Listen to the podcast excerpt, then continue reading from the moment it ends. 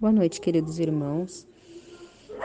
Vamos levar nosso pensamento a Deus e por um momento vamos serenar, vamos esquecer nossa tribulação diária para nos harmonizarmos. Nos lembremos da imagem serena do nosso amado Mestre Jesus, de sua bondade infinita e agradecemos a oportunidade de mais uma vez aqui estarmos para aprender um pouco mais da mensagem e ensinamentos de amor deixados pelo nosso querido Rabi de Nazaré. Que possamos nessa noite, Pai amado, aurir um pouco mais da fonte de amor que nos deixaste. Que os nossos amigos espirituais que aqui estejam envolvendo a nossa, o nosso encontro, que eles conduzam e nos façam entender na noite de hoje o que precisamos aprender da lição. Fica conosco, Jesus agora e sempre. Que assim seja. Irmãos, estamos estudando o capítulo 8, Bem-aventurados os puros de coração. Estamos na parte escândalo. Se vossa mão é motivo de escândalo, cortai-a. Vamos ler os itens 11 e 12. Aquele que escandalizar, porém, a um desses pequeninos que creem em mim, melhor que for, melhor lhe fora que se lhe pendurasse ao pescoço uma grande mó e o lançassem ao fundo do mar. Grande mó é uma grande pedra. Ai do mundo por causa dos escândalos, porque é necessário que sucedam escândalos, mas ai daquele homem por quem vem o escândalo. Ora, se a tua mão ou o teu pé te escandalizam, corta-o e lança-o fora de ti. Melhor te é entrar na vida manco ou aleijado do que tendo duas mãos ou dois pés, seres lançado no fogo do inferno. E se teu olho te escandaliza, tira-o e lança-o fora de ti. Melhor te é entrar na vida com um só olho do que tendo dois, seres lançado no fogo do inferno. Vede, não desprezeis algum destes pequeninos, porque eu vos declaro que os seus anjos no céu incessantemente estão vendo a face do meu Pai, que está nos céus, porque o Filho do Homem veio salvar o que havia perecido.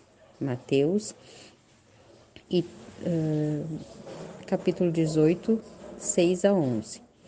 E se o teu olho direito te serve de escândalo, arranca-o e lança-o fora de ti porque melhor te é que se perca um dos teus membros do que todo o teu corpo ser lançado no inferno. E se a tua mão direita te serve de escândalo, corta e lança-a fora de ti. Porque melhor te é que se perca um dos teus membros do que todo o teu corpo ir para o inferno. Mateus, capítulo 5, 29 e 30. No sentido vulgar, escândalo é tudo aquilo que choca a moral ou as regras da sociedade de uma maneira evidente, que atrai as atenções. O escândalo não está na ação em si mesma, e sim na repercussão que ela pode ter. A palavra escândalo está sempre associada à ideia de um certo tumulto e alvoroço. Muitas pessoas se contentam em evitar o escândalo, pois seu orgulho sofreria com isso sua reputação seria diminuída entre os homens. Contando que suas maldades sejam ocultadas, isso lhes basta e sua consci consciência fica tranquila. Estes são, conforme as palavras de Jesus, sepulcros caiados por fora, mas cheios de podridão por dentro. Vasos limpos por fora e sujos por dentro. É muito amplo o significado da palavra escândalo tantas vezes usada no Evangelho e precisamos compreender o seu alcance. Escândalo não é somente o que ofende a consciência dos outros, é também tudo que resulta dos vícios e das imperfeições dos homens. Toda reação má de indivíduo para indivíduo, com ou sem repercussão. O escândalo, neste caso, é o resultado efetivo do mal moral é uma parte bem. Como é que eu vou dizer? É uma parte que fica. Hum, é bem complexa, né? Porque assim, ó, muitos de nós guardam esse ensinamento sobre os escândalos numa gaveta, junto com, os outros ensinamentos que parecem indecifráveis e incompreensíveis que Jesus nos deixou. Mas a, a, a doutrina traz essa explicação para a gente, nos, nos abrindo as portas para o conhecimento, para que a gente possa raciocinar e, e, e, e ficar, um, como é que eu vou dizer, um, melhorando isso, né? Com o raciocínio, com o estudo, compreendendo o que, o que Jesus quis dizer. Porque, por exemplo, assim, ó, no sentido evangélico, né, que Jesus quis dar, a exposição ao erro não é necessária. O escândalo, então, assume a conotação de tudo que é consequência efetiva do mal praticado. Mesmo eles tendo abafado, escondido, camuflado, ele não deixa de ter essa repercussão nas leis divinas, né? E aí tem o mecanismo da causa e efeito. Aí a gente, né, consegue uh, entender melhor. Por exemplo, assim, ó, um homem que tem uma boa reputação, distinto, né, que, que trabalha bem, ele, se ele cometer um crime, um assassinato, por exemplo, mesmo que nunca tenha sido resolvido e que ele nunca seja exposto, ele não deixou de cometer, né, o crime. O escândalo se fez, o mal se efetivou. A ocultação do crime não torna esse homem menos responsável pelo que aconteceu. Da mesma forma que qualquer ato que resulte no sofrimento alheio, né? Então, assim, ó, Jesus já disse, é necessário o escândalo, né? Uh, ele é, o escândalo é um tropeço, é um erro, uma ação errada da gente. E se a gente pensar que fomos criados simples e ignorantes e que o mal nada mais é que o fruto dessa ignorância, ou seja, o mal é o resultado da nossa imperfeição. A gente compreende com prioridade assim que Jesus colocou a gente apenas em nossa condição de seres em evolução, né? Uh, que, mas a gente precisa agir de forma harmônica com as leis divinas. E o livre-arbítrio que a gente tem nos foi dado para traçar esse caminho. E aí, estudando, é que a gente vai alcançar né, essa, essa perfeição. E somos livres para escolher. E às vezes a gente acha desculpas, tipo, ah, eu não tenho dinheiro, ele tem bastante, posso pegar. E assim a gente vai tropeçando até aprender que não, que, que, que o que é do outro é do outro.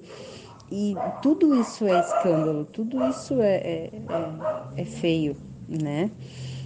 Hum, ai daquele por quem vem o escândalo, Jesus disse. Ai daquele que tropeça ainda em sua própria ignorância, né? que é, é inevitável a gente se reerguer e cair, e reerguer de novo, e cair de novo.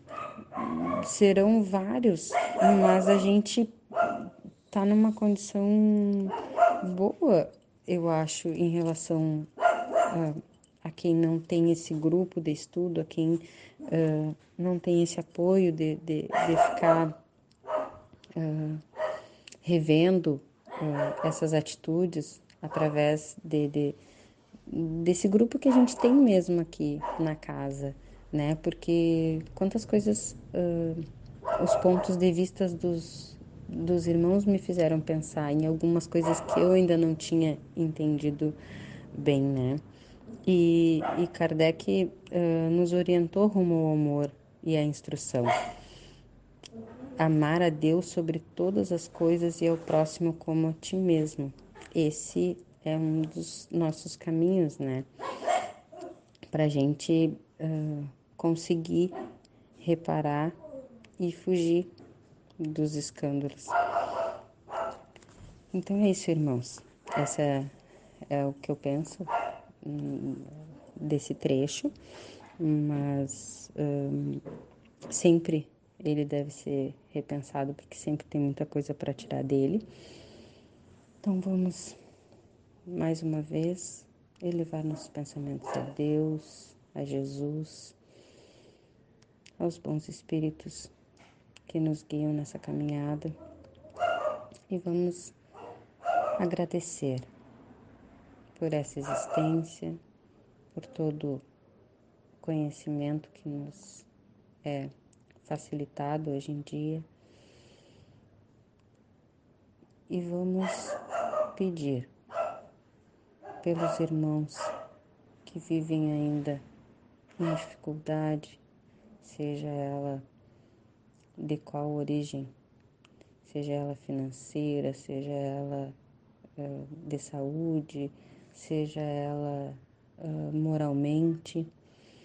Vamos pedir por quem ainda não conseguiu entender os ensinamentos do Cristo, quem ainda usa de maneira equivocada o seu livre-arbítrio.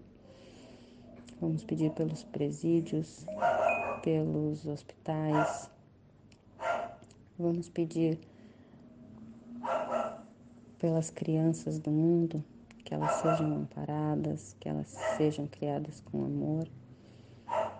Pedimos também pela nossa casa espírita, o nosso refúgio, nosso local de renovação. Pedimos pela fluidificação das nossas águas e pedimos também uma noite abençoada para todos nós. Que assim seja.